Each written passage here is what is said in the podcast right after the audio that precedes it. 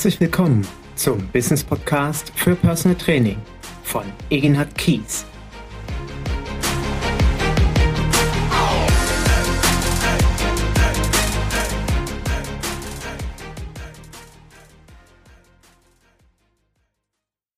Herzlich willkommen zu einer neuen Folge meines Business Podcast für Personal Training.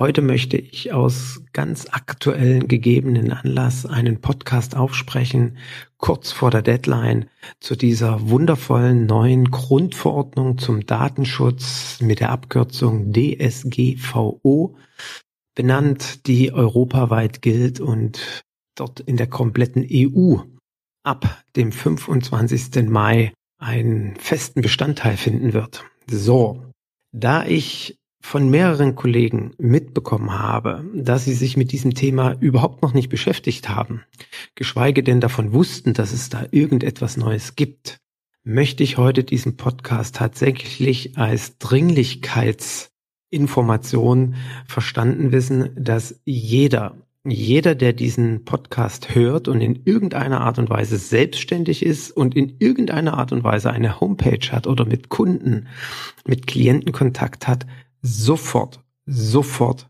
in irgendeiner Art und Weise reagieren muss. Jetzt ist ja das Spannende, dass wir denken, ab 25. Mai ticken die Uhren neu. Stimmt ja gar nicht. Das ganze Thema ist ja schon fast zwei Jahre alt und nur ab 25. Mai ist quasi die Schonfrist vorbei. Und ähm, ja, wie der eine oder andere von uns das Thema in gewisser Weise ignoriert hat, wird es uns jetzt entsprechend um die Ohren fliegen. Fakt ist eines, wir müssen handeln. Ein zweiter Fakt ist, dass mein heutiger Podcast in keinster Weise eine Beratung darstellen soll, geschweige denn ich hier rechtlich relevante Tipps geben möchte oder rechtlich relevante Tatsachen äußern möchte, die du dann so eins zu eins umsetzt und womöglich, wenn du irgendwelche Probleme bekommen solltest, dich dann darauf berufst, ja, der Egin hat, hat er das und das und das gesagt, dann muss das ja richtig sein. Nein. Also, ich bin kein Anwalt, schon gar kein Anwalt für Internetrecht. Ich habe aber einen Anwalt engagiert seit mehreren Jahren, äh, bei dem ich eine monatliche Gebühr bezahle, so zur Orientierung, das sind 50 Euro pro Monat, der mir quasi tagesaktuell immer alle Informationen zukommen lässt, was bei meiner Internetseite nicht mehr ganz den aktuellen rechtlichen Gegebenheiten ähm, standhält und ich entsprechend Änderungen vornehmen muss. Da ich einen Blog, einen Shop, einen Podcast und eine Webseite habe, empfiehlt sich das. Hätte ich nur eine Internetseite als reine Informationsplattform, denke ich, muss man nicht unbedingt so einen Aufwand betreiben, aber jeder von uns sollte sich entsprechend dort anwaltlichen Rat holen und vor allen Dingen jetzt. Jetzt wird nur das große Problem auftauchen, dass es mittlerweile relativ knapp wird, dass ich überhaupt noch Hilfe bekommen kann, weil die Anwälte, die sich auf sowas spezialisiert haben, derzeit vermutlich über beide Ohren voll mit Arbeit stecken. Was ist de facto wichtig für dich zu beachten, falls du dich damit bisher noch nicht beschäftigt hast? Möchte ich dir die dringende Empfehlung geben, den dringenden Rat geben, dass du wirklich bitte umgehend, sofort nachdem du diesen Podcast gehört hast, dir einen Anwalt für Internetrecht suchst, der so schnell wie möglich deine Homepage anschaut und diesen entsprechend neuen Richtlinien der EU anpasst. Für wen gilt das Ganze? Das Ganze gilt für jede Firma, für jeden, der in irgendeiner Art und Weise selbstständig ist und dort mit Kunden und personenbezogenen Daten agiert. Das heißt, hast du auf deiner Homepage ein Kontaktformular, wo beispielsweise ich als möglicher Besucher deiner Internetseite meinen Namen, meinen Vornamen, meine E-Mail-Adresse und so weiter eintrage, dann musst du auf deiner Internetseite entsprechend diesen neuen Richtlinien eine Datenschutzinformation haben. Eine Datenschutzvereinbarung. Du musst gewisse Datenschutzeinstellungen berücksichtigen. Du musst in gewisser Weise nachweisen, wie meine Daten bei dir verarbeitet und vor allen Dingen gespeichert werden. Weil es könnte sein, dass irgendwann jemand, der über deine Internetseite mit dir Kontakt aufgenommen hat, dich fragen wird, sagen Sie mal, was haben Sie eigentlich damals mit meinen Daten gemacht?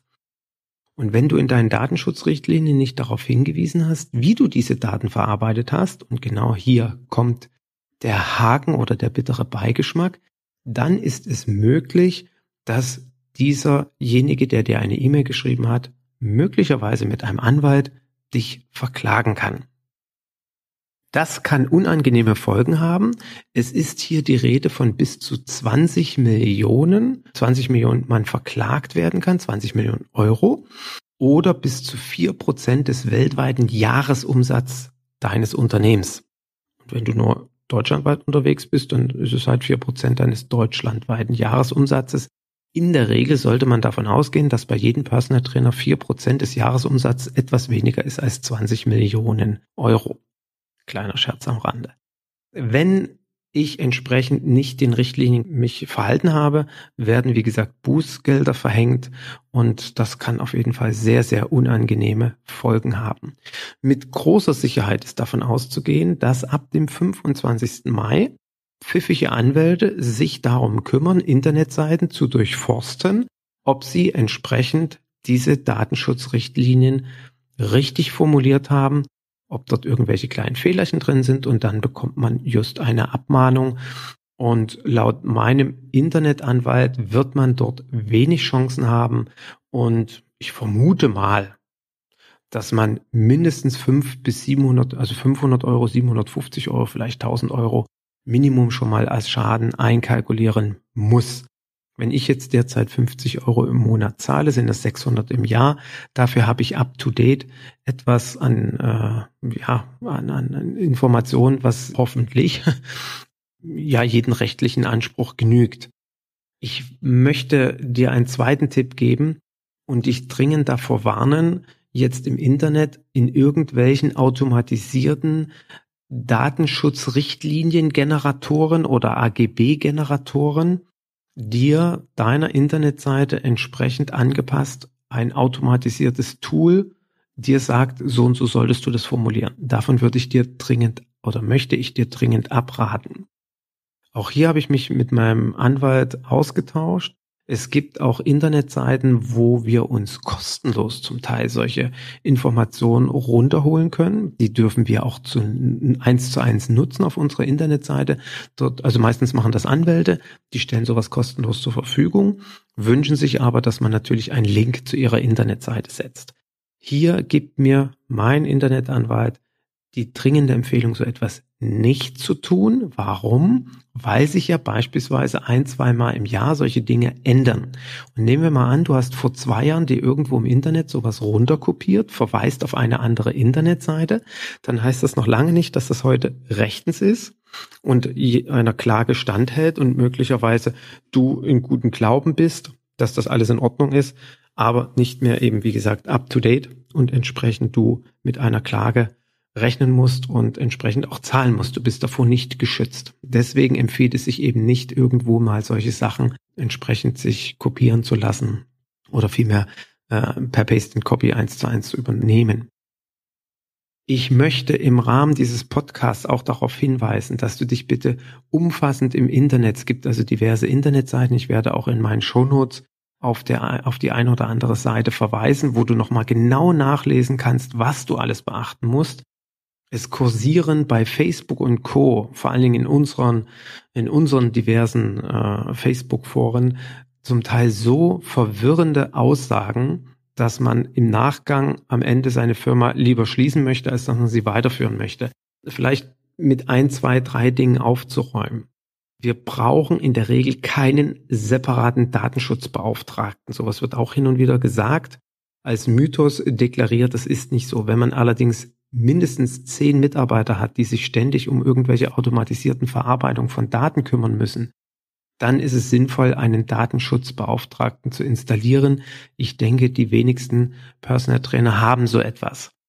Des Weiteren ist es auf jeden Fall für jeden, der eine Internetseite hat, notwendig, der einen Shop hat, notwendig, dass er diese Sachen entsprechend den neuen Richtlinien anpassen lässt. Sie sollten präzise, transparent, verständlich und vor allen Dingen leicht zugänglich sein, also dass man da nicht irgendwo lange suchen muss.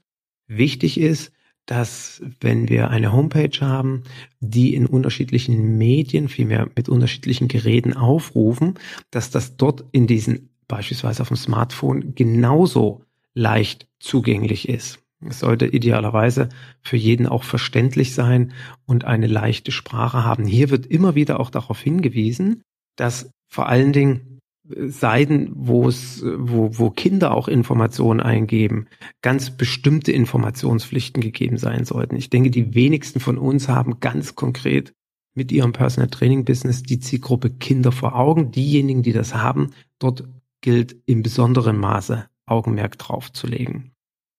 Des Weiteren ist es wichtig, was vor allen Dingen die Auftragsdatenverarbeitung betrifft, dass man sich dort genauestens informiert, was zu beachten ist und was die Speicherung von Daten betrifft.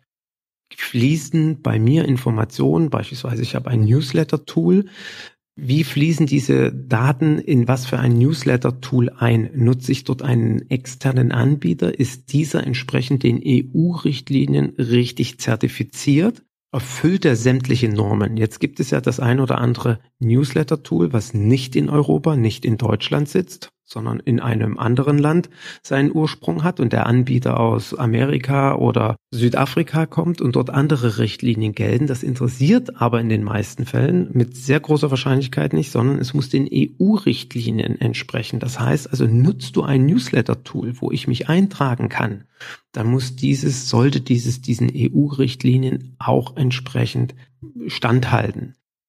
Des Weiteren, wenn ich von einem möglichen potenziellen Kunden eine E-Mail bekomme, ist es und die E-Mail bei mir auf dem Computer landet, geht es auch dort weiter. Also es ist nicht nur so, dass meine Homepage gewissen Anforderungen entsprechen muss oder mein Shop oder mein Blog oder mein Podcast, sondern dass diese Datenschutzverordnung auch auf meinen gesamten heimischen PC-Bedarf und Umfang greift.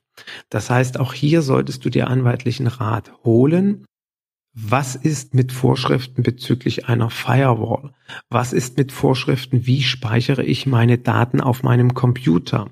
Wie ist das zugänglich? Kann sich jemand auf meinen Computer einhacken? Habe ich ein Virenprogramm installiert? Ja oder nein? Muss ich das machen?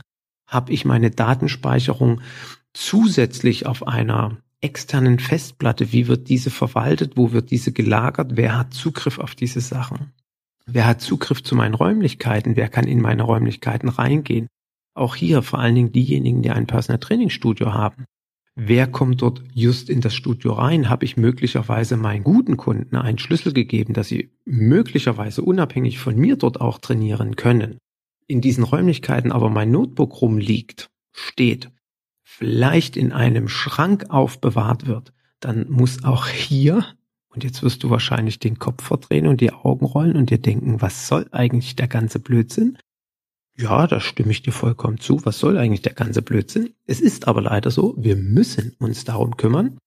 Es kann sein, ich betone, es kann sein, auch hier werde ich keine rechtliche Empfehlung aussprechen. Du solltest dich aber dort mit einem Anwalt entsprechend in Verbindung setzen. Reicht es aus, wenn dein Notebook, wenn du jetzt, sagen wir mal, heute Abend abschließt, dein Personal Training Studio und dein Notebook in einen Schrank, in einen, in einen Rollcontainer, wie auch immer reinlegst. Reicht das ja oder nein? Oder muss dieser Rollcontainer, der Schrank abgeschlossen sein? Reicht das aus, dass es normal ein Abschließen ist oder sollte das ein besonderes Schloss sein oder sollte das womöglich innerhalb des Schrankes noch eine Sicherheitskassette geben, wo das Notebook drin ist, wo Daten möglicherweise von meinen Kunden drauf sind?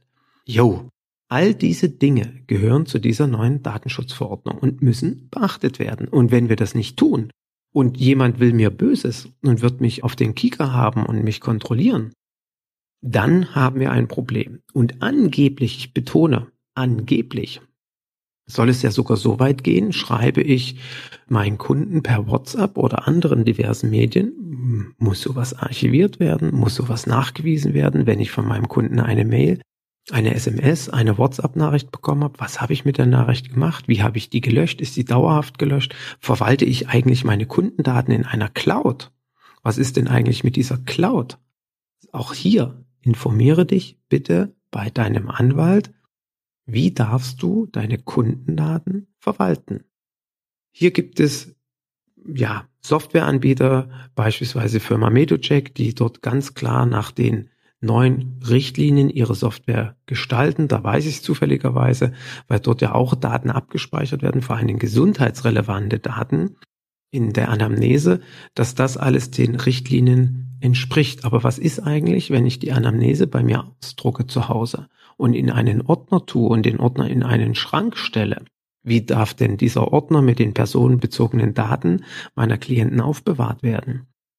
Ist das eigentlich nur in Ordnung, wenn ich das dann bei mir zu Hause in meiner Privatwohnung habe, wo ja eigentlich überhaupt kein Kunde Zugang hat? Wie ist es aber, darf ich die in meinem Personal Training Studio stehen lassen? Den Ordner, wo ich das ausgedruckt habe. Geht es überhaupt oder darf ich das nicht machen?